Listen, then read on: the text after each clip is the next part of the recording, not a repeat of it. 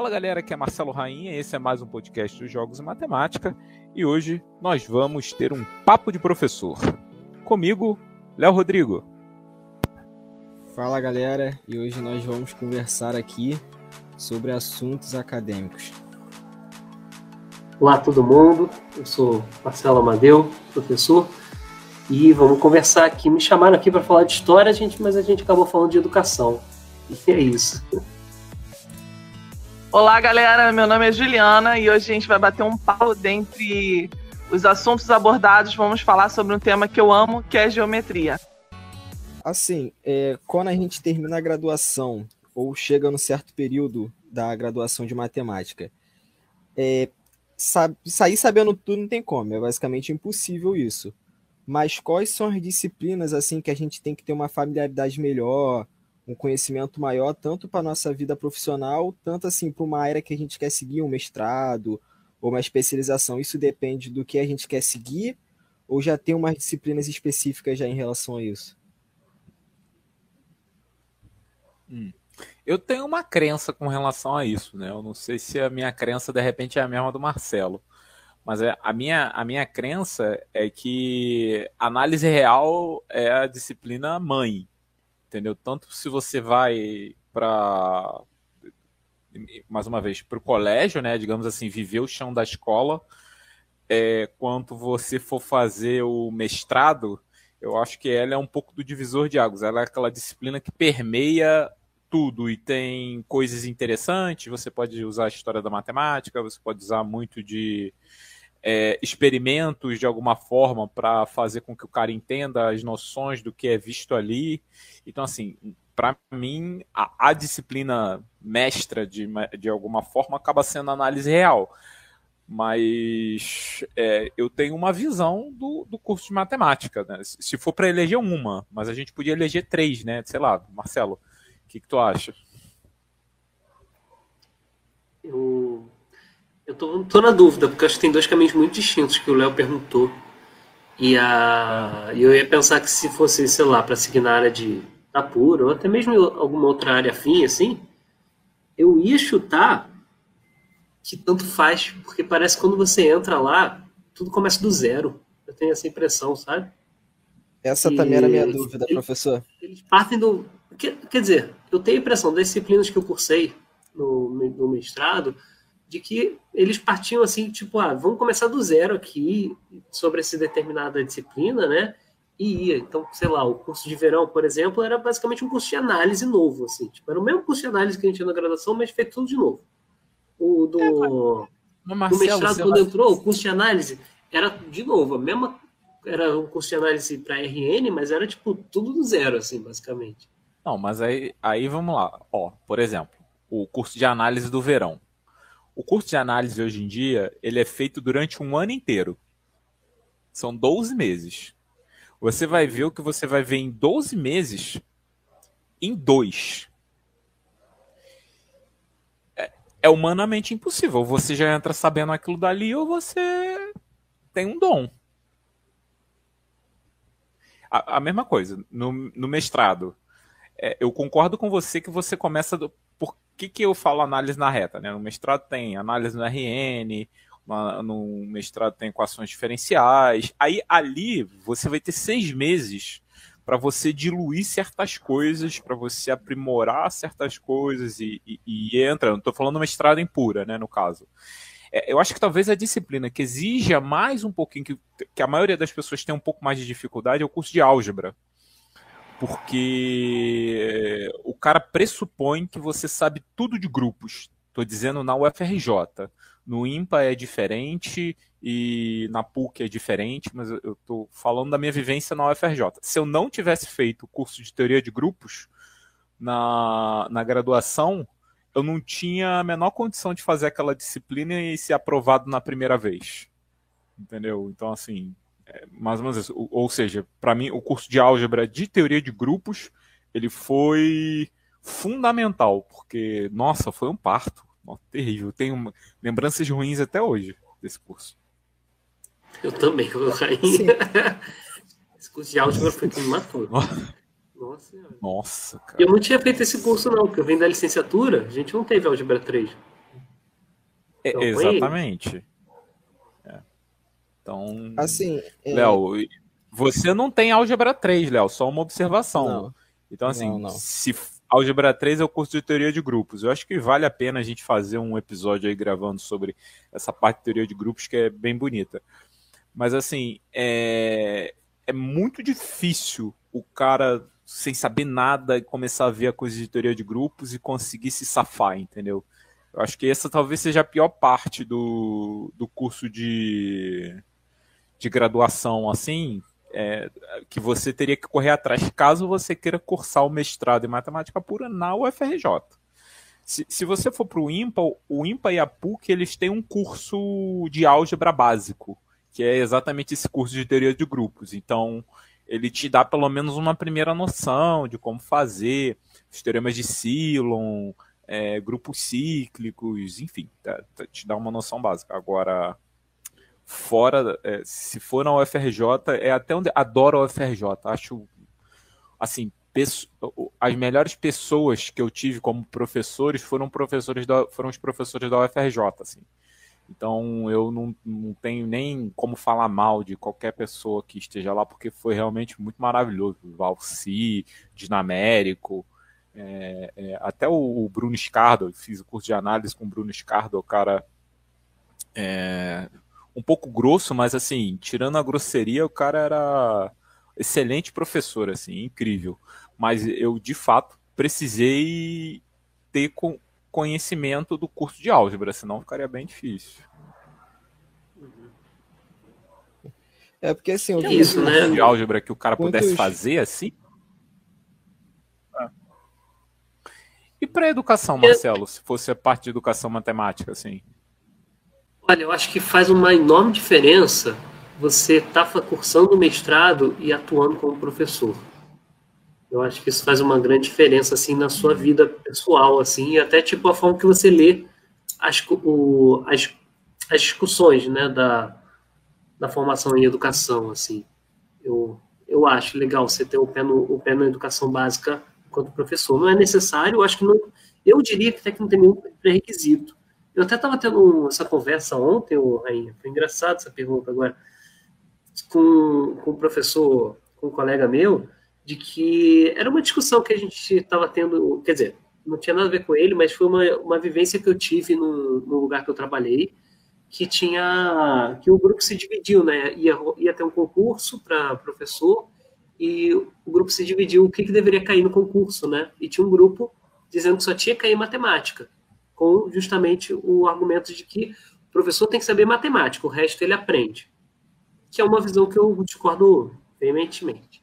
É, por outro lado, tinha o um grupo que eu me encaixava, que era um grupo que achava que a gente tinha que é, olhar o conhecimento do professor, né, que professor que a gente gostaria de filtrar, olhando que ele tem que saber matemática, sim, mas ele também tem que dominar alguma coisa de educação, né, ele tem que ter acessibilidade com o ensino de matemática, né, é o, o que os educadores chamam de saber pedagógico conteúdo, né?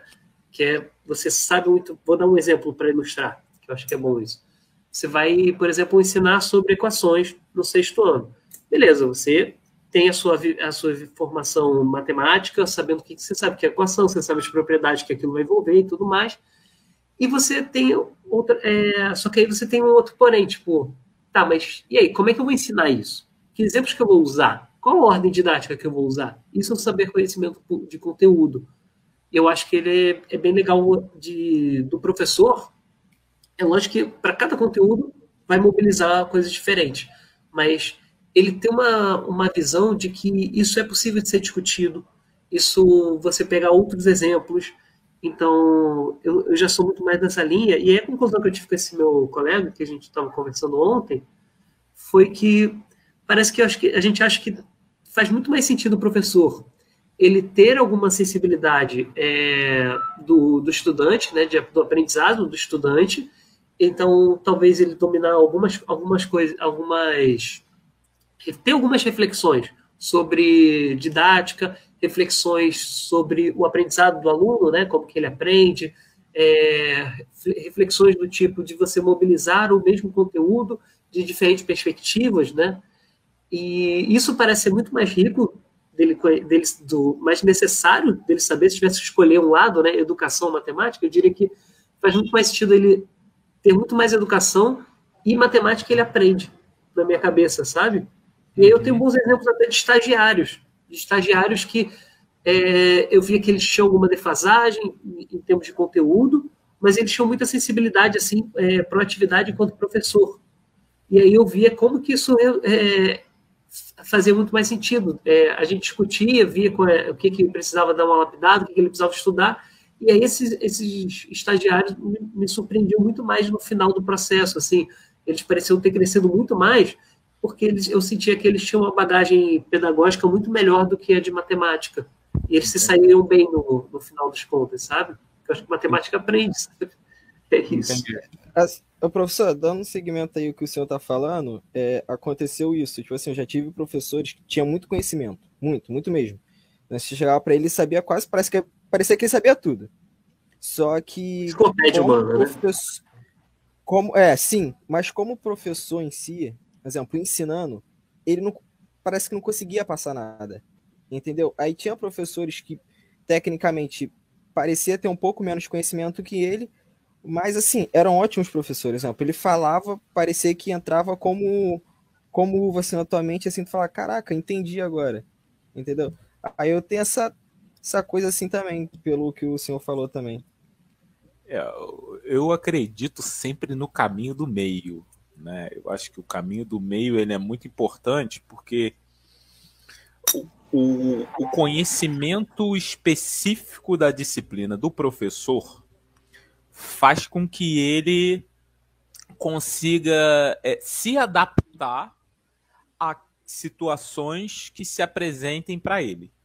Se ele não tem esse conhecimento é, é, referente à, à disciplina, ao conteúdo matemático, ele pode ficar na defensiva quando alguma coisa é, muito fora se apresenta para ele. Entendeu? Eu, eu acho um pouco esse do meu medo. Assim, é, a, o, o professor, quando ele tem um conhecimento matemático é, mais extenso, ele tende a ser um pouco mais confiante, até para dizer que não sabe e que fala assim: ó, oh, não sei não, mas vou dar uma olhada depois para isso no futuro. E o cara vai pesquisar, ver que onde ele encontra uma determinada solução para aquele problema e tudo mais. E quando o cara é, ele é, ele não tem esse conhecimento pedagógico, às vezes ele fica, esse conhecimento pedagógico não específico, a impressão que eu tenho, mais uma vez, isso aí eu estou falando impressão, é que isso dê, dê uma travada, entendeu? Mas isso pode ser só impressão, eu não tenho nenhuma, nenhum conceito estatístico aí que embase essa, essa minha opinião. E é, eu professor, é por, é por esse motivo que por exemplo, geralmente cada professor tem uma certa área. Por exemplo, ah, eu sou de geometria, eu sou da álgebra, eu sou de cálculo, eu sou da análise, é por isso que tem essa separação, para que cada professor tenha um conhecimento específico dessa área e saiba, é, tipo assim, tanto ensinar e tanto tirar as dúvidas quando vem de alunos, assim, de fora. Porque, assim, eu já vi professores, né, que são muito bons, por exemplo, em geometria, e em outras disciplinas mais relacionadas a, a cálculo, né, a análise, eles não são, tipo assim, eles têm um conhecimento, claro, eles estão aptos a dar aula, mas eles acabam é, ficando, até como o senhor disse, um pouco acuado até, porque assim, eu tive até uma experiência que foi até um pouco ao contrário disso, um professor era muito bom em disciplina de análise, ele pegava análise e cálculo no curso, e só que depois ele teve que pegar uma disciplina de geometria, na faculdade por conta que não tinha é, professor, toda aquela disciplina. E ele acabava que, tipo assim, ele até ensinava e tudo mais, só que ele tinha é, um pouco de dificuldade por conta de não ser muita área dele. Então, assim, algumas dúvidas ele não conseguia tirar. É, então, ele fazia ali o básico mesmo, que ele tinha de conhecimento para poder ajudar, mas é, ele não conseguia fazer da mesma forma que ele fazia quando era disciplina de cálculo de análise. Então, assim, eu acabo tendo esse ponto de vista por conta também desse, dessa vivência que eu tive também, entendeu? Bom, acho que eu vou. Acho que eu estou entendendo o seu caminho da pergunta, eu acho que eu vou responder logo. Pode, é... pode eu acho, Léo, que é por causa da organização que gente, as universidades têm. E, em geral, um, uma coisa que eu sou muito crítico às universidades são o processo seletivo, que eles dão uma prioridade muito grande para o pesquisador e quase, e quase não é relevante a experiência profissional dele, quase não é relevante, por exemplo, as demais provas, elas ficam às vezes em segundo plano, sabe? Entendi. E, e aí acaba que se, se selecionam pesquisadores muito bons, sem levar em consideração que uma das funções muito importante da universidade é o ensino, né? além da pesquisa. E aí, selecionar esse profissional que consegue conciliar bem né, o ensino e a pesquisa, em geral, é muito difícil. E, e, eu acho que essa, essa é uma crítica que eu tenho ao processo seletivo das universidades de forma geral. Tá? E aí, o, o critério que se faz é: ah, vou escolher o pesquisador dessa área tal. Vou, escolher, vou abrir um concurso para essa área e aí, eventualmente, é, quem quem vai ser selecionado vão ser os pesquisadores dessa área, né? Eles vão ter uma vantagem muito grande em relação aos demais candidatos. Mas, embora eu já vi isso acontecer, de abrir uma vaga, um pesquisador de uma outra área, ele vai, faz o concurso e acaba passando, vindo de uma outra área, e ele acaba migrando para essa área nova e tal. É, porque, também. assim, também o que eu, que eu acho interessante é, por exemplo, o cara que acabou de se formar, na minha concepção, não, não tô falando que vai ser certo isso, mas ele no começo ele não vai chegar assim ser aquele ótimo professor, ele vai tentar dar o melhor dele. Mas aquele conhecimento naquela determinada área, isso eu estou falando assim, mais voltado mesmo para graduação, ser professor de graduação, ele vai ganhar com o tempo, por exemplo, com experiências, daqui a dois, três anos, quatro, cinco. Agora, se, por exemplo, saiu da licenciatura, foi para o mestrado, do mestrado ele conseguiu, sei lá, passar em algum concurso, ou conseguir uma vaga para dar aula em uma universidade, eu acho que ele não vai chegar assim já sendo aquele professor tal, entendeu? Eu acho que ele vai ganhar aquela experiência mesmo com o tempo. Com certeza. E pelo menos na área de matemática, Léo, é muito comum, né? O, os candidatos que passam assim nos concursos, eles emendarem, né? Emendarem a graduação, no mestrado, no doutorado, aí eventualmente ele pode ter ficado no pós-doc no meio do caminho aí, e aí consegue uma, uma vaga efetiva de, de graduação, assim. E aí vai ser a é. primeira experiência profissional dele, assim. Isso, isso, isso que, eu, isso que eu pensei, entendeu? Aí, por exemplo, isso que eu tava falando a questão da área, por exemplo, porque pelo que eu vejo, cada um já tem uma área, assim, ó, sou da análise. Agora, exemplo, se o cara for da álgebra ou qualquer geometria, se ele já migrar para outra disciplina, ele não vai ser aquela mesma coisa que ele é na área dele, entendeu? Assim, não sei se talvez, assim, não sei. Léo, vou te falar uma coisa com relação a isso, assim. É, da matéria da graduação, não vou dizer qualquer um, tá? Mas a maioria das pessoas que fizeram doutorado na área de matemática, não são todos, mas a maioria das pessoas que fizeram doutorado na área de matemática, das disciplinas da graduação, eles dão aula de qualquer coisa. Eu posso não me sentir à vontade, mas eu estou apto a dar aula de qualquer uma das disciplinas da graduação.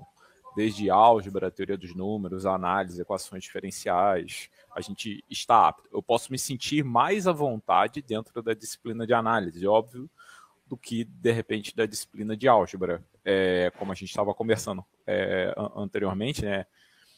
A disciplina de álgebra que vocês fazem na graduação, ela não, ela não é nem a álgebra mesmo, assim, digamos, que a gente estava conversando, que é a tal álgebra 3, né, que é teoria de grupos e teoria de Galois, extensões de corpos, né, esse, essa área um pouquinho mais avança, avançada, não vou botar nem avançada, mas assim, é esse, essa meiuca que, que liga ao doutorado, né, então, assim, disso, essa área, por exemplo, eu já não me sinto à vontade para apresentar, por exemplo, o teorema fundamental da teoria de Galois, né? Digamos assim, que é um teorema da álgebra. Para mim, esse é um teorema bem duro, assim, eu teria que perder bastante tempo me preparando para fazer o para dar um curso desse. Seria seria bem difícil. Agora, álgebra de teoria dos números, né, que é eventualmente o livro do Abramo Heffs, que a maioria das pessoas adota, ou do Paulsino, essa parte não, essa parte é meio comum, assim, é, a gente consegue olhar, por exemplo, muita questão de Olimpíadas de Matemática envolve é, essas questões de teoria dos números, é, resolução de equações diofantinas, então, assim, acaba estando mais próximo da, da gente, né, sei lá, é uma mais uma vez, das disciplinas da graduação, o cara, a pessoa que fez o doutorado, provavelmente ela consegue dar aula de qualquer coisa. É, essa coisa da aula também, eu não sei como é que o Marcelo encara isso, eu acho que depois a Juliana também pode até participar do papo aí, mas eu não sei como você encara isso, mas é, eu vejo muito com um exemplo, né? Assim, eu tive alguns professores, eu achei os caras fantásticos, incríveis, e eu acabo baseando o meu estilo de aula é, menos na teoria que eu estudei, digamos assim, e mais nas características de determinados professores. Também teve professor que eu achava a aula dele horrível e eu abominarei, nunca farei aquilo que ele, que ele tá fazendo. Se um dia eu me pegar fazendo, sei lá, eu tive uma professora na UF que ela sentava, literalmente ficava sentada e lia o livro tipo romance assim com a gente. Eu falei, ah, isso é maluquice. Eu achava um absurdo esse tipo de coisa. Mas é uma pessoa que eu sempre falo bem, o Dinamérico. O Dinamérico ele contava a história do problema, aí ele contava as primeiras pessoas que demonstraram aquele teorema, e aí depois ele ia mostrando assim, ó, esse teorema ele é feito dessa forma aqui, com essas características. Aí depois ele provava o teorema. Eu achava isso incrível, assim. Então, a, a, muito do que eu dou aula é muito espelhado no que o Dinamérico fazia, né? Assim, então, acho que a questão do exemplo é muito forte, até mais do que a teoria. Mais uma vez, eu não sei quando você está é, tá dentro da área de educação matemática, talvez você transforme-se mediante as pesquisas que você faz. Mas eu acho que o exemplo é muito forte, né? Entendi, professor. Entendi. Mas eu acho que esse exemplo é muito forte, Rainha, porque na formação do matemático não tem nenhuma discussão de, de ensino, né? Não, não, não tem. Não tem. Eu acho que é a única coisa que você tem, assim, de, de ensino é você pegar o exemplo dos outros professores. Verdade. É, é, é verdade. E, e, eu fico nessa. Eu até, até eu acho um problema, por exemplo, na EAD, que tipo de professores eles vão ser se eles tiveram muito menos exemplos que, que de professores que, que, eu tive, né? Então, assim, é. Com, ah, mas é um curso de licenciatura, né? Sim, é um curso de licenciatura. Eles olham teorias, veem outras coisas. São Tem, tem, tem que ter. Tem que ter. E tem que ser levada, tem que ser levada mais a sério do que do presencial até agora, assim, fazendo uma reflexão aqui. Porque. A sério, né? Vamos ser sérios. Não, não, os dois têm que ser levados a sério. mas, mas, o ponto é que um eu tenho, eu tenho exemplo, por exemplo, eu já vi você dar aula. Eu, eu mesmo durante a. Depois que eu me tornei professor, eu sempre gostei de ver outros professores dando aula, assim, é, e ainda mais professores que não são muito parecidos comigo, por exemplo, ó, é, falando da Bruna, de você e da Aline, né, que digamos assim, são os três cavaleiros ali que mais próximos da área de educação matemática. medo de falar os Cavaleiros do Apocalipse. Não, não, não. Então o Diego vai virar quatro, né? é, agora com o Diego, agora tá certinho. Então, assim, vocês são da área de, de educação matemática e eu curto ver como vocês trabalham a dinâmica das aulas de vocês. Eu passei um ano dando aula com a Aline, a Aline professora da Unirio, né? Para quem não conhece, Aline Bernardes é, historiador em matemática, assim como o Marcelo, é, e foi um aprendizado danado, porque a dinâmica da aula para quem trabalha com educação, ela é um pouco diferente, assim, é, vocês estão o tempo todo é, se tirando dessa posição de, de, de sol, eu vou botar assim, o professor meio que sol na sala, para ser uma ideia de mediação entre os participantes da turma, trazendo todo mundo para dentro das discussões e para dentro de uma colaboração coletiva de como um conteúdo vai ser apresentado. É, é, mais uma vez, na, no meu caso, né, eu sempre fui dessa coisa dos exemplos, era o professor solar lá no palco e dando o, o, o show, né? E, e, isso me fez mudar um pouco de perspectiva. E até das minhas aulas hoje em dia também, eu tento trazer um pouco mais os alunos. É... tem algum lugar específico onde vocês é, trabalham essa dinâmica diferente, aonde vocês é, passam a passam, aprendam a colocar o aluno como centro do, do, do, do processo de aprendizagem? Porque, por exemplo, a gente, eu estou acostumado ao professor estar tá no quadro explicando as coisas e aí o aluno está ali falando um é, não é, entendi, não entendi. Geralmente na dinâmica que a você a Aline apresentava, o aluno estava desenvolvendo algum trabalho e depois ele, ele, ele trazia as informações desse trabalho que ele vem que ele veio desenvolvendo, entendeu? Então assim, essa essa dinâmica diferente, ela é difícil de aplicar em toda aula, assim, para mim, ela é muito difícil de aplicar em toda aula. Eu não sei como é que vocês fazem isso. Eu, eu lembro da Aline, sei lá, 80% das aulas dela eram assim. Eu achava extremamente ela tomava um tempo de preparação dela danado, mas comigo era exatamente o contrário, né? Assim, 80% das minhas aulas eram expositivas e 20% só eu, eu, tentava colocar uma dinâmica para sair desse métier comum.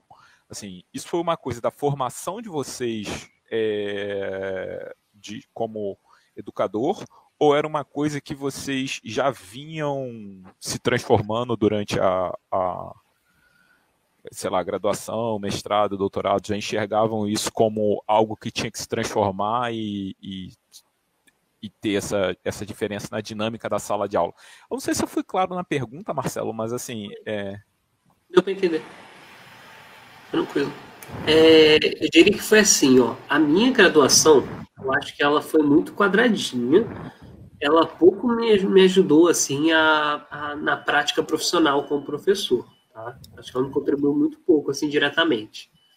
Mas eu percebo, por exemplo, que essa, essas, esses pressupostos, eu acho que a gente vai desconstruindo eles, foi pelo menos no meu processo, eu fui desconstruindo eles, essa coisa do, como você falou, né, do professor é, centralizado, né, centralizador, uhum. ele que vai ditando as regras, ele vai ditando o conteúdo, né, ele vai, ele vai ser aquele professor é, que, que expõe o conteúdo, né, Uhum. Então, acho que tudo isso vem de inspirações de discussões que eu tive na educação. Isso, foi, isso é bem claro, assim, para mim. Justamente de pensar que coisas que influenciam é você pensar que eu quero que o meu estudante ele seja um reprodutor, ele reproduza aquele conteúdo que eu estou expondo para ele, ou eu quero que ele construa o seu próprio conhecimento, seja capaz de, de, de desenvolver isso de maneira é, autônoma e crítica, né? E aí eu acho, e aí isso são visões que eu, que eu penso que são visões políticas, que são visões também é, que tem a ver com a psicologia, né, com o aprendizado do estudante, né, dele construir o conhecimento e não reproduzir. E é são, é só, acho que são discussões recorrentes na área de educação, Raí. Eu diria Entendi. que até assim, desse nicho, né, que você citou de professores que eu faço parte, acho que isso já é um pressuposto, um lugar comum, assim, que a gente parte, sabe? Acho que a gente nem precisa mais já está já tá estabelecido. Já está estabelecido, né? Já está estabelecido entre vocês, né? Não, eu, eu percebo isso, mas, por exemplo, eu tenho dificuldade de entender determinadas coisas na prática, entendeu? Por exemplo, ah, como eu vou fazer isso sempre? Né? Assim, ah, será que eu, a gente consegue controlar uma turma de 30, 40 alunos com, com esse tipo de dinâmica regular? É, eu, mais uma vez, eu como professor eu tenho dificuldade é, de encarar isso, assim, de, de, até de perceber se está todo mundo trabalhando, esse tipo de coisa, de coisa entendeu? O Léo, você está em que período da, da faculdade agora? Eu tô, tô fazendo quinto agora. Quinto, né? E a Juliana acabou de se formar, né, Ju? Não, é o meu último semestre agora. Ah, vai fazer mais um semestre, entendeu? Mas você já trabalha, né, Ju? Sim, eu trabalho no curso preparatório militar. Ah, aí, pô, curso preparatório militar, uma visão completamente diferente, né? Assim, esses Muito. preparatórios aí, assim. Muito.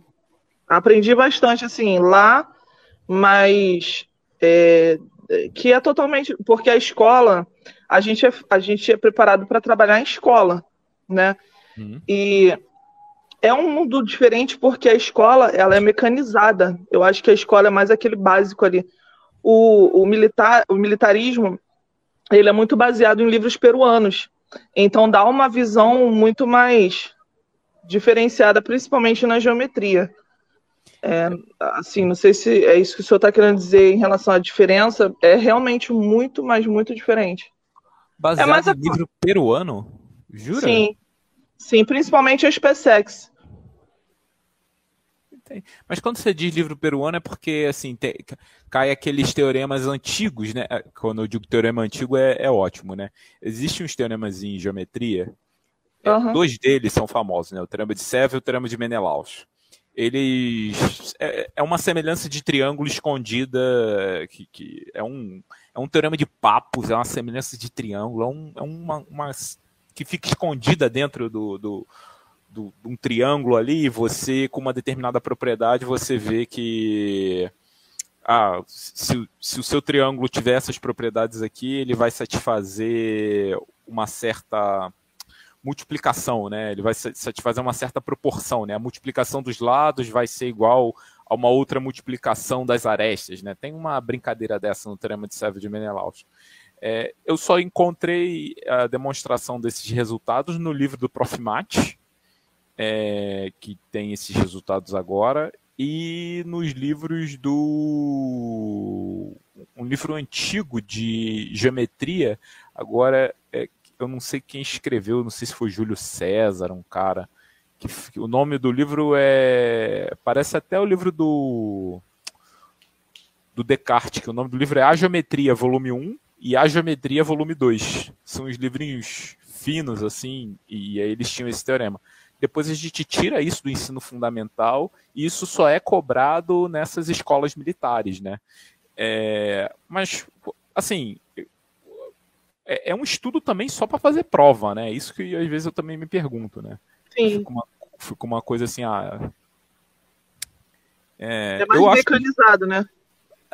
Não sei se é mecanizado, mas assim, uma vez que você acha isso, é para fazer a prova. Você não, não vai Quer dizer, é divertido, né? Para quem acha divertido, né? Sei lá, eu acho divertido questão de Olimpíada de Matemática. Uhum. Mas eu, eu, nesse sentido, eu me acho meio até meio masoquista, assim, que é pegar aquela questão difícil, ah, não, essa questão aqui foi bacana. Vou lá ver a solução, estudar um pouco e tudo mais. É...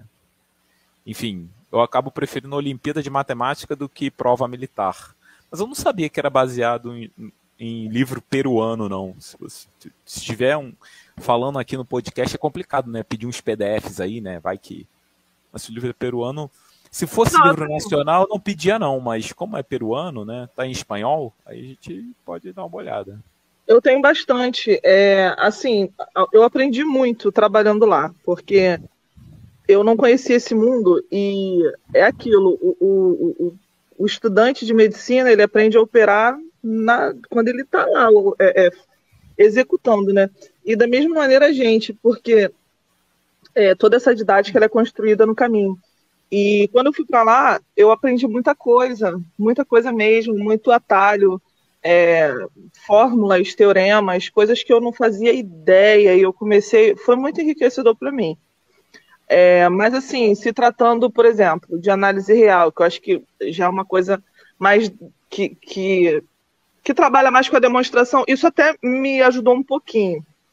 Eu estava estudando com o Júlio, né? Tava Júlio, é, Christopher, Rodolfo, e eu, a gente começou a, a resolver algumas provas de mestrado de outros estados. E uma questão, a primeira questão que eu me deparei, na verdade, que eu nem lembro como que era, mas eu lembrei logo de uma coisa que eu nunca havia visto, que é bem simples, sobre multiplicidade de raízes, né? Isso me interessou um pouco, aí eu fui comecei a ver sobre essa perspectiva, eu falei, pô, a análise ela ajuda a gente a entender. É, é mecanizado porque é aquilo, a pessoa aprende para fazer a prova. Né? Em, em, muitos casos ela não aprende aquilo na sua totalidade, porque não dá tempo. O, a prova militar ela tem um prazo, então você tem que aprender tudo aquilo dali a executar, porque é sempre o mesmo modelo. Mas é bom, assim, é muito bom. Eu achei muito bom porque eu amo militarismo, eu sou apaixonada. pelo exército em específico, para mim é a, a, força mais linda que eu acho, né? Para mim foi muito enriquecedor e é, eu tento atrelar isso a algumas coisas da análise que também acho interessante, mas não sou nenhuma expert, né? Procuro, vou procurar me especializar nisso aí até pelo mestrado, porque eu acho que a análise é uma área muito bonita, mas ela tem que ser estudada com muita calma, com muita cautela, tem que ter muito, tem muitos detalhes bonitos que a gente precisa analisar. É, eu só vou fazer uma observação, parêntese, né? Assim, como eles estão na gradua terminando a graduação, no meio da graduação, eles chamam quase tudo de análise, né, Marcelo? Fala assim, análise. É que assim, o que vocês chamam de análise pode ser álgebra, pode ser geometria diferencial, pode ser topologia, pode ser outras coisas. Aí, é até voltando à pergunta do Léo inicial, né, sobre essas disciplinas que são que tem essa característica de ser mais importante, né, assim, é porque a, a análise em particular, ela é como se fosse um prisma, eu acho, assim. É como se você, você é o feixe de luz e aí você está batendo no prisma pela primeira vez, que é o curso de análise, e aí você, análise real no caso, você vai ser refratado de alguma forma para algum lugar dali. Aí o que vai vir depois pode ser, mais uma vez, equações diferenciais, pode ser álgebra, pode ser geometria diferencial, pode ser outros conceitos que acabam envolvendo a análise. Né? Tem um, uma coisa até que eu queria falar com o Marcelo. O Dinamérico, uma vez, ele deu uma, um ciclo de palestras na Unirio e ele fez uma lista de 10 dos 10 resultados mais importantes para um aluno de licenciatura em matemática. Isso foi, eu, eu achei interessante. Ele começa com princípio de indução matemática e o último resultado dele que ele coloca é um o teorema fundamental do cálculo. Ele passa por coisas de álgebra e geometria. É, minto, ele passa por coisas de álgebra e coisas que eu chamaria de análise um pouco aritmética. Só que não tem nada, ele não faz um comentário sobre geometria. Aí, eu, eu, até para a gente, como é uma conversa aqui que a gente está conversando, é como a gente vê a geometria na faculdade e como a escola vê a geometria, né? Acho que tem uma coisa aí que, que é bem diferente desse, dessa visão. Que a escola vê a geometria. Você vê a Juliana falando, ah, não, a geometria, vários teoremas interessantes, as provas militares sempre caem, né? Então, assim, tem um, tem um certo destaque nessa geometria. E aí o, o, o Dinamérico, como um, professor, ele me apresenta uma lista de 10 resultados onde simplesmente não tem nada de geometria, nada, nem, nem umzinho. Nem, sei lá, ah, vamos ver aqui uma demonstração do teorema de Pitágoras. Não, não, não tem nada. E, e, eu fico meio. A, a, Bruna, acho que ela comentou comigo um dia isso, ele falou: caramba, né? O que é a geometria para a faculdade, né? O que é a geometria aqui dentro? Ela parece uma coisa meio perdida, solta, principalmente para o bacharelado, né? Para a licenciatura nem tanto, mas como é que você vê isso? Eu acho, Rainha, que é muito. Eu acho que é uma questão muito de tradição do lugar, sabe? Porque eu acho que tem algum, alguns lugares, algumas universidades que tem muito. Por exemplo, na minha graduação, eu tive. Eu considero que tive um número razoável de disciplinas de geometria, né? Tive, sei lá, três disciplinas de geometria. E ainda puxei uma optativa também de geometria. Eu acho que isso é bem diferente da, de algumas faculdades que eu vejo só tem uma geometria quando tem. Eu acho que eu tenho a impressão que, por exemplo, na UERJ não tem tantos cursos de geometria. Ah, tem um curso diferente de geometria lá na UERJ, é verdade. Tem até geometria descritiva, se eu não me engano. E, mas porque lá tem um departamento de geometria. E qual lugar que você vê que tem de faculdade que tem departamento de geometria? Eu desconheço, assim, só conheço a UERJ. Não, a UF tem um departamento de geometria também. É... Não, ela tem vários cursos de geometria, né? Mas é, geometria euclidiana, não euclidiana. É, nesse bate-papo aqui de, de, geometria, né? É, a, a, maioria dos alunos, eu só soube que existia uma geometria que não era geometria euclidiana, sei lá, no quase no oitavo período de faculdade, quando eu cursei uma disciplina chamada Fundamentos de Geometria. Nossa, um negócio terrível. A geometria baseada nos axiomas de Hilbert, assim, também foi super traumático. É, e aí a gente via as coisas até antes do quinto postulado, né? Que era uma certa geometria universal que o cara estava tentando apresentar. Mas é, isso não sai do, do, nicho da faculdade, entendeu? Isso, isso não isso não, não é apresentado. E, eu acho isso uma. Eu, particularmente, acho uma falha. Eu sei que a gente tem hoje em dia as BNs aí da vida, né, as bases nacionais comum curricular de, de diversas formas, onde é, é muito difícil que se apresente algum conceito de geometria diferente desse conceito de geometria plana, geometria espacial euclidiana, né? A geometria analítica ela é considerada uma geometria não euclidiana? E aí, ó, Marcelo, responde essa Por aí. Por conta que tem álgebra nela, no caso? Eu tô sozinho nessa, tá? Mas eu considero que ela não é. Mas é por um outro motivo, não é pelo motivo que o Rayan vai falar, não. É, Só por uma o... questão de estilo, assim, eu diria. Entendi. É, a, a, ideia da, da geometria é são os postulados de Euclides, né? E o que define a geometria euclidiana é o quinto. Qual é o quinto postulado? Eu vou falar uma equivalência aqui do quinto postulado que é mais fácil de entender no áudio, né? É, dado uma reta e um ponto fora dela, existe uma única reta que passa por esse ponto e é paralela à reta dada. Esse é o quinto postulado. Na verdade, ele é equivalente. O quinto postulado é um pouco mais extenso. É, e isso é postulado, isso é axioma. Assim, a gente define isso e você vai acreditar e vai postergar isso. Só que se você pensar direitinho, é, se, se você pensar, por exemplo, no planeta Terra, beleza? Pensa que o planeta Terra é a superfície que você navega, tudo bem? Planeta Terra é a superfície que você navega. E, bom, ele não é comparado ao, plano, mas assim, ele tem menores distâncias, correto? Então, assim, você vai percorrer uma menor distância entre o ponto A e o ponto B, você vai lá pelo arco de. Você vai cumprir lá um arco de circunferência para cumprir essa menor distância. Então, assim, se você olhar o planeta Terra como sendo a sua superfície de navegação, é, você pode definir uma geometria dentro dessa superfície de navegação. E o ponto é que essa geometria que você define em cima dessa superfície de navegação, ela, ela, não, ela não é equivalente à geometria plana. É, a geometria plana não, a geometria euclidiana. Né? Por quê? Porque se, se, você pensar que as retas na, na superfície do planeta Terra, elas vão ser os grandes círculos. Os grandes círculos são, por exemplo, a linha do Equador. A linha do Equador é um grande círculo, beleza? Então imagina que os grandes círculos vão ser tipo a linha do Equador ou os meridianos, né? Por exemplo, o meridiano de Greenwich são as linhas que passam pelos pontos, né, que obrigatoriamente ela tem um raio igual ao raio da Terra. Então toda reta ela vai ser desse tipo. Então, por exemplo, se você considerar a geometria na esfera, como a gente está pensando aqui, é, não tem é, toda reta, não existe reta paralela.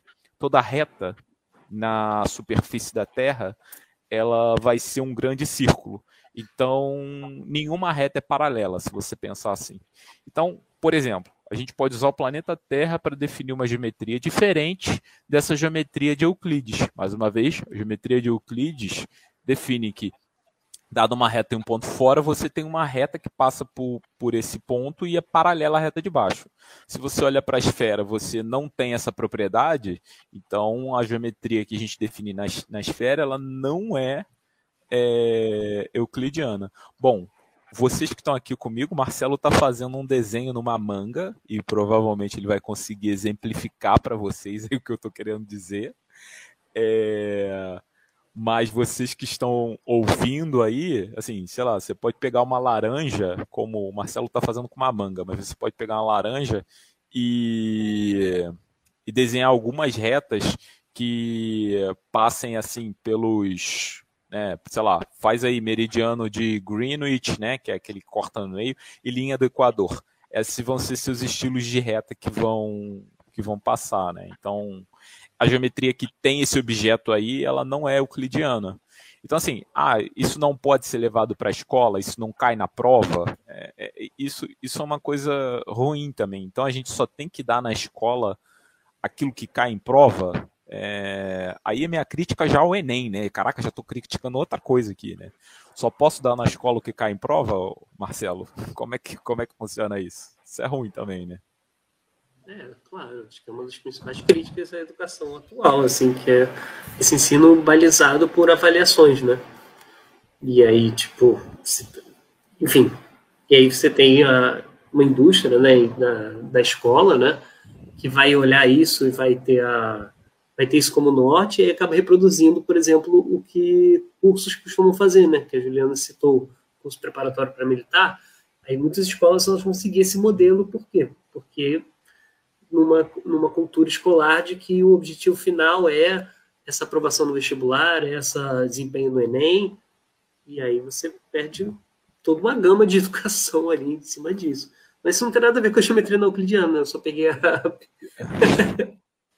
peguei não, a, a, a, manga para ilustrar, para ilustrar que consequências de geometrias não euclidianas, quando você repensa quais são as premissas dessa sua geometria, você vai ter coisas como essa, né? Se você redefinir o que, que significa ser é, retas, né?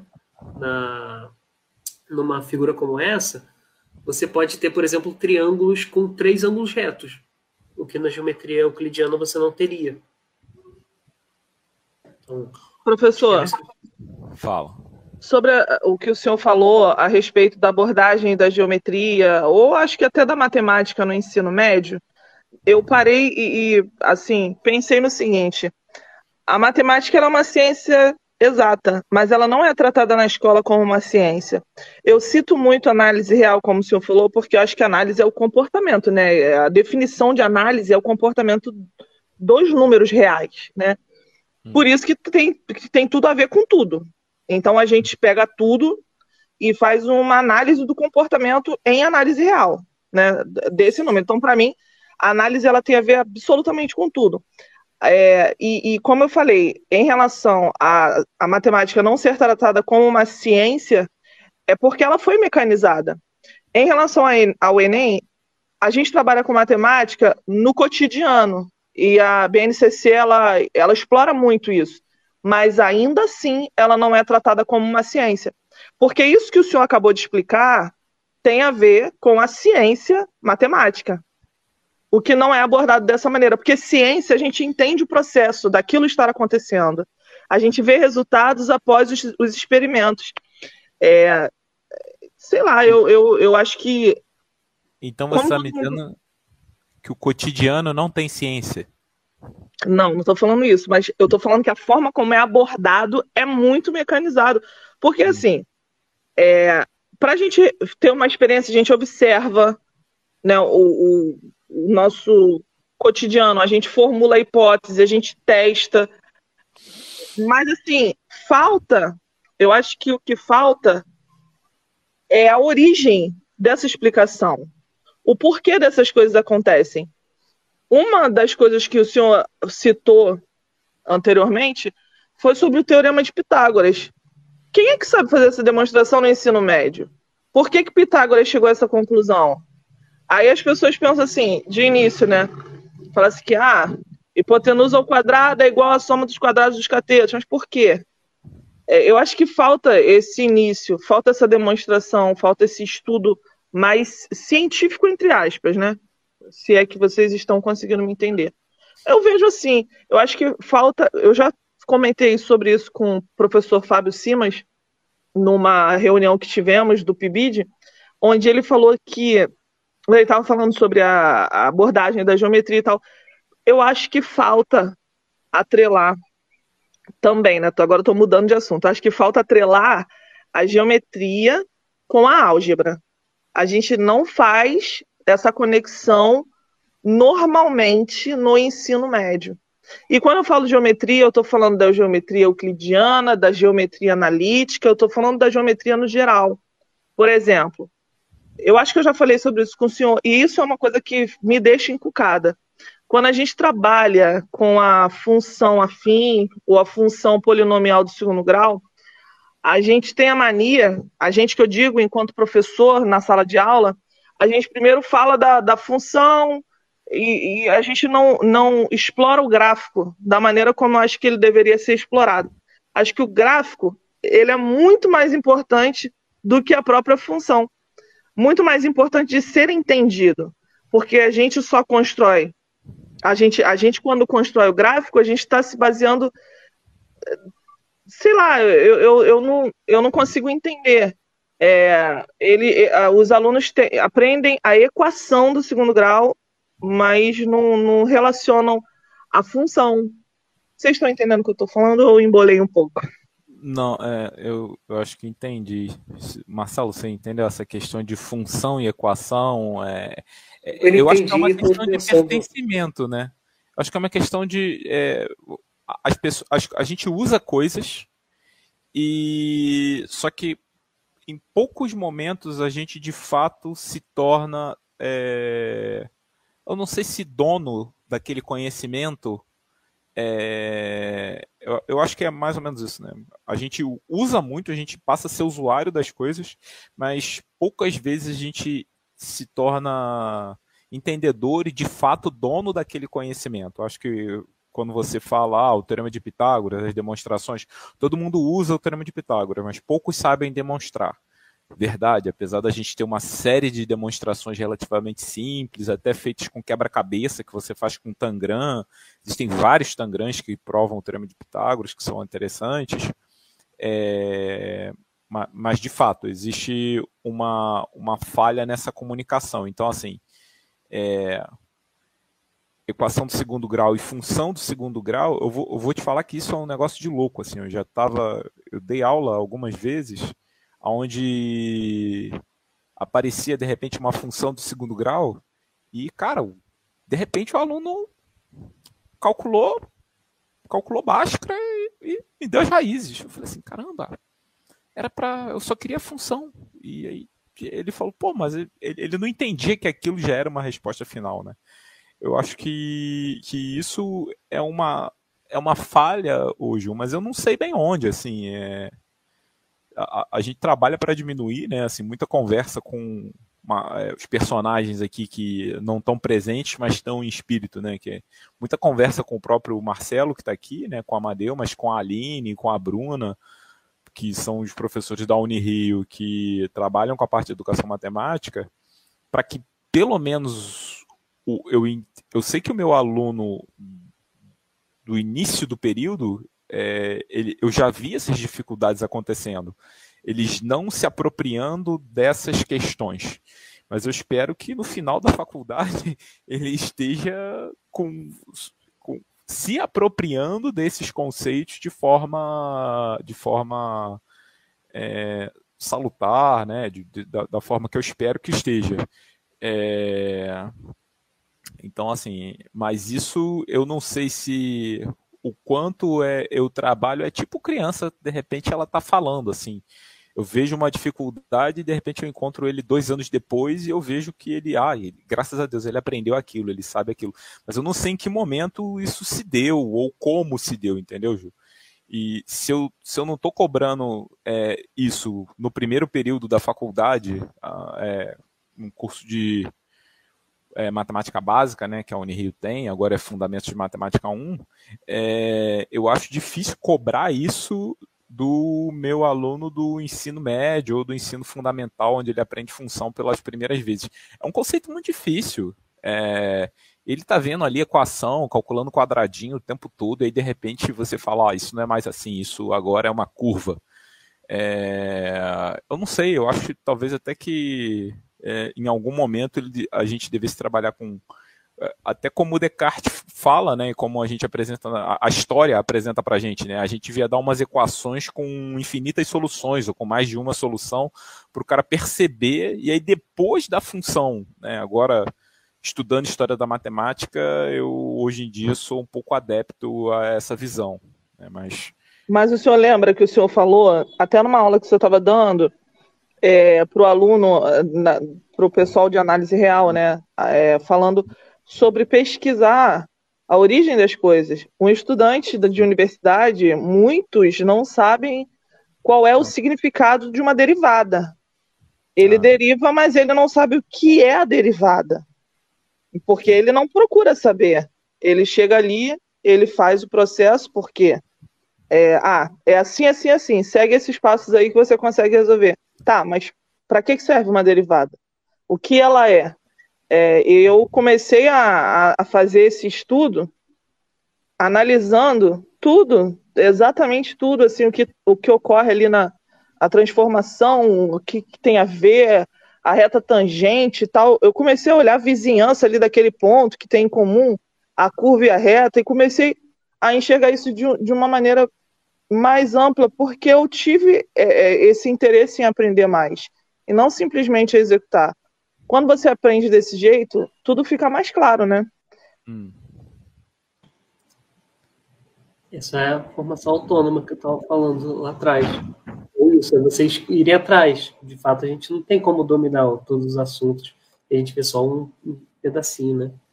Mas eu super queria falar sobre esse comentário da Juliana, quando ela fala que o gráfico é mais importante que a função e tudo mais. E, e aí eu acho que isso vai super casar com o que eu tinha falado com antes, acho que a Juliana não estava, que era sobre a como é que, sei lá, como é que essa, essa minha, sei lá, essa formação, muito pessoal que eu vou falar, tá? Como que essas reflexões que eu tenho, tá, da minha formação na educação, me, é, influenciam a minha sala de aula, né? Como é que eu vou mobilizar isso em sala de aula? Eu visualizo muito isso agora, nesse, quando eu falo de função, porque função, é, eu penso no, eu penso numa teoria de um francês chamado Raymond Duval, que se chama Teoria das Representações Semióticas. E o função, acho que é um dos exemplos que ele vai trazer. É, que é você olhar as múltiplas é, representações que você tem de um mesmo conceito matemático. Então, você tem a sua representação algébrica, mas você tem também a representação geométrica a partir do gráfico, e você também tem, às vezes, até a caracterização da função de forma verbal, né? Você pensar em função quadrática, é, função do número grau. Ah, é uma função que ela vai ter uma taxa de variação constante para toda ela, por exemplo. Isso é uma forma de você caracterizar uma função do primeiro grau. Então, olhar essas múltiplas representações e saber converter entre elas, para o Duval, ele vai trazer isso como sendo uma, uma habilidade necessária para você entender o conceito todo, tá? Não só, e o que, que a gente costuma fazer normalmente em sala de aula? A gente pega uma representação e faz um tratamento em cima dela, só isso.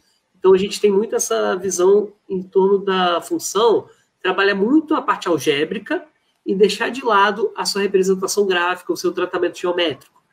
Sabe? Então, essa conversão, né, você saber ir e voltar de, uma, de um tratamento para o outro, de, um, de uma representação para outra, é, é, a base da teoria dele, assim, para você trabalhar o aprendizado do estudante daquele conceito. E aí eu acho que isso eu consigo pensar, é, eu consigo pensar isso isso, isso influencia muito, por exemplo, o meu fazer matemático em sala de aula com os estudantes, sempre. De tentar nunca colocar, por exemplo, hierarquias em determinados tratamentos. E aí a gente pode, como a nossa discussão original era sobre geometria, a geometria, por exemplo, na educação básica, ela vai sofrer uma mudança muito grande. É, olhando, sei lá, década de 60, década de 70, pra, é, antes e depois. E alguns, muitos fatores influenciam isso você olha muito a, ge a geometria sendo um componente importante da educação básica da escola. E depois, por exemplo, de movimento chamado movimento da matemática moderna, ele vai deixar a geometria de lado e vai dar muita ênfase na álgebra. E aí o só que depois você vai ter uma crítica a isso e você vai ter uma retomada da geometria na educação básica. Mas o que, que acontece nos anos 90, por exemplo? É, talvez o, talvez sejam os livros didáticos que o Rainha estudou e certamente foram os que eu consigo reconhecer que foram os que eu estudei também no colégio, que deixava a geometria para os últimos capítulos. E aí o professor sempre seguia capítulo por capítulo, e aí o que acontecia todo ano, sistematicamente? Nunca chegava no capítulo de geometria. Não chegava. É, nunca dava tempo. Chegava. O professor abria mão e é isso. E aí isso é uma mudança que a gente vai ter, sei lá, dos anos 2000 para cá, assim, de que se, é, se tem essa crítica, poxa, vamos mobilizar. Então, o PCN ele vai valorizar, vai trazer várias categorias novas. A BNCC hoje em dia trabalha muito em cima disso, né, de tentar olhar as habilidades de cada um daqueles conjuntos, né? A álgebra, agora não lembro os, os nomes específicos, mas a álgebra, a, a, geometria, elas vão, vão ser tratadas, segundo a BNCC, né? Em todos os anos escolares, assim. Não vai ser, não vai ficar só, só a álgebra sendo tratada e a geometria deixa de lado. Então, isso acho que é uma mudança. E aí, por isso eu penso, Rainha, que aquela crítica do professor que você trouxe, que você trouxe eu acho que ela pode ser o um reflexo disso. Pode ser um reflexo, talvez, é, qual matemática que é referência para ele e que ele, e que ele vivenciou. E isso pode estar sendo reproduzido agora no, nesse discurso que você trouxe mais atrás. De fato, de fato, que é, é essa questão do, do livre, da vivência do professor, né, que cada professor ele vive uma realidade. Você falando agora de, de como as coisas estão sendo feitas, mas, por exemplo, algo que não acontece é capacitar quem está no jogo, né? Digamos assim, o meu professor que me deu aula lá, que estava começando a dar aula nos anos 90, né? Digamos, lá, 1995. É, esse professor, ele não foi capacitado na BNCC nova. Então, assim, se ele não foi atrás para procurar uma capacitação, para ver um curso ou para procurar outras coisas, talvez ele tenha parado no tempo e continue dando aula da forma que ele, que, que ele dava sempre. E, assim, é, é, eu acho que essa movimentação, as coisas mudam, né? Assim, você, a gente tem, tem um, forças que vêm para mudar e para fazer a gente fazer diferente mas é, ninguém ensina a mudar. Isso também eu acho um, um negócio complicadíssimo, assim. É, ah, falam que tem que fazer diferente, tem que mudar, ou seja, eu tenho que apresentar o conteúdo de forma diferente, eu tenho que dar a geometria lá que eu, de repente o cara nunca aprendeu, é, tem que fazer uma determinada coisa de um determinado jeito, só que não existe essa, essa capacitação, né? Por exemplo, até dentro da própria universidade, a gente vê que, por fazer parte de uma licenciatura, aqui fazendo propaganda da Unirio, é, os professores eles se mobilizaram e eles foram procurar suas próprias capacitações. Eu vou botar a maioria, não todos, porque sempre tem umas ovelhas desgarradas aí, e que todos é, trabalham hoje em dia com metodologias diferentes com, no, no, nas suas salas de aula, ou em produção de jogos, mesmo no curso de análise ou no curso de cálculo, geometria, álgebra linear. É, talvez na EAD acabe não fazendo muito isso, mas assim, eu vejo no presencial sempre esse esforço, assim, dinâmicas diferenciadas, dinâmicas diferentes, dinâmicas de pesquisa, dinâmica de jogos, é, aonde oportuniza num jogo, por exemplo, a gente levar uma geometria não euclidiana coisa que dificilmente a gente conseguiria levar para a sala de aula se não fosse dentro do lúdico. Ou, mais uma vez, agora tirou é, variáveis complexas da, da grade curricular, né, a BNCC nova, eu acho que no ensino médio não se ensina mais variáveis complexas. É, mas apesar disso, enfim, o, você consegue levar um jogo ou trabalhar com o lúdico dentro da pintura, né? É, números complexos, no caso. Quando eu disse variáveis complexas. é, não, é, é, números complexos, é aquele famoso 2 mais 3i, por exemplo, é o izinho, né? É, a gente não vê mais isso na escola, eu acho que, pelo que eu entendi, há uns dois anos atrás, é, acabou. Mas assim, tem um monte não, de coisa. Tem, mas é muito superficial. Eles passam uma coisa bem rápida, assim para não para não precisar se aprofundar, porque é um tema complexo, né? Não fazendo trocadilho nome. Mas aí eles, os professores evitam passar isso a fundo, até pela forma, a forma trigonométrica dos números complexos, que aí uhum. começa né, a piorar a situação. Então, eles dão uma parada ali, e, e eu falo isso porque eu dou aula particular e eu tenho visto bastante isso. Não eles não se aprofundam muito. É claro que a gente não pode generalizar, dizer que são todas as escolas, mas as escolas públicas e as escolas particulares que não são de renome, né, escolas de bairro, elas não fazem essa, eh, não mergulham, né, a fundo nesse tema. É, eu, mas é isso, assim, as coisas se transformam, A gente vê, tá vendo cada vez, eu acho que menos matemática, mas dá para ver menos matemática de mais qualidade. Eu acho que essa é um, é um pouco da crítica. Né? Dá para ver menos matemática de mais qualidade. É, só que quem ensina a gente essa qualidade? Né? Assim, a gente vê professores aí fazendo diversos trabalhos com robótica, programação e tudo mais, mas foi o professor, foi iniciativa individual, né, Marcelo? Esse é o ponto. É, é, e, e, assim, particularmente, será que as universidades estão ensinando isso? Eu acho que nem todas, né? Mas, enfim, eu acho que então, é delicado. Eu acho que você está tocando um ponto muito importante que a gente pode criticar da nossa educação de forma geral, do que a gente espera do professor, tá? Que isso não, não vale só para o professor do ensino superior, isso vale também para a educação básica, que a gente tem uma cultura escolar muito que espera muito da iniciativa individual do professor e que a gente não olha o trabalho do professor assim como uma responsabilidade coletiva, sabe? Então você vê é, e aí quando eu falo isso, eu estou falando que a gente, por exemplo, é muito comum a gente ter os prêmios que eles têm o seu valor, tá? Eles não vou fazer crítica a eles, mas eu quero pensar o quanto que isso pesa, né? De você ter o, é, esses prêmios de diversas instituições valorizando o professor do ano, o professor do não sei o que, professor não sei o que lá, e são sempre é, e aí pega professores que vêm de uma cidade lá que poucas pessoas conhecem, que fica no interior do estado e e aí a gente valoriza, poxa, olha, esse cara tem um trabalho diferenciado e tal.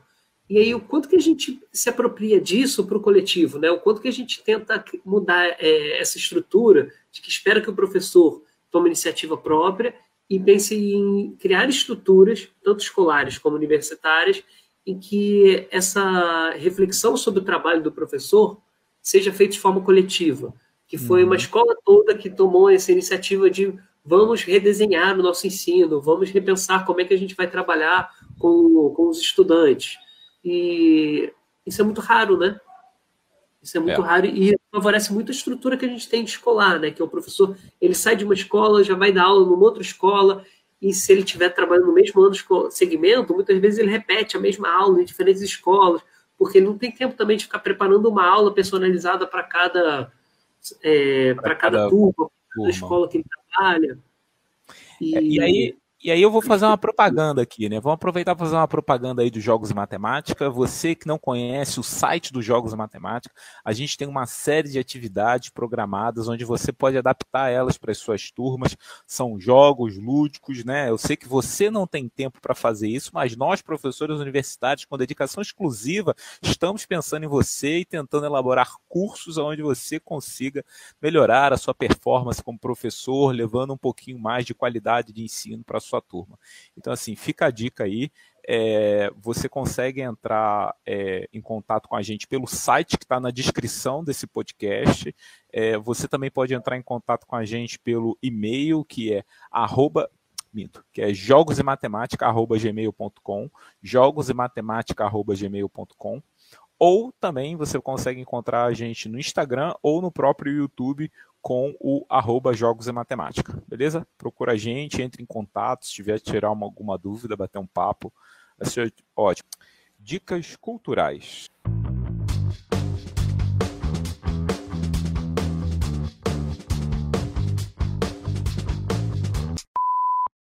Então, a minha dica de hoje é um podcast organizado pela Folha, é, chamado Folha na Sala, e eu gosto muito de, de, de ouvir né, é, esse podcast por conta das notícias que ele vai trazer sobre a sala de aula e também especialmente pelos convidados que eles trazem. Que eu, eu percebo que é um certo esforço que eles trazem de trazer educadores de diferentes regiões do Brasil para sempre trazendo uma pauta diferente a cada episódio. Eu acho que é um podcast bem válido para todos os professores e estudantes que têm interesse em discutir sobre educação. Oh, legal, não conhecia aqui. Já coloquei o último podcast, o último episódio saiu no dia 7 de dezembro de 2021 e ele é curtinho, né? Tem por volta de 28 minutos, bem legal. Bom, galera, a minha dica cultural de hoje aí é que você entre no site dos Jogos e Matemática e explore um pouquinho o nosso é, canal do YouTube, o nosso site, veja jogos, veja aquilo que você consegue adaptar para sua sala de aula, porque as salas de aula estão em transformação e a equipe de Jogos e Matemática prepara uma série de coisas aí para vocês. Então, vai lá, entra, dá uma olhadinha, conversa com a gente, beleza? Falou.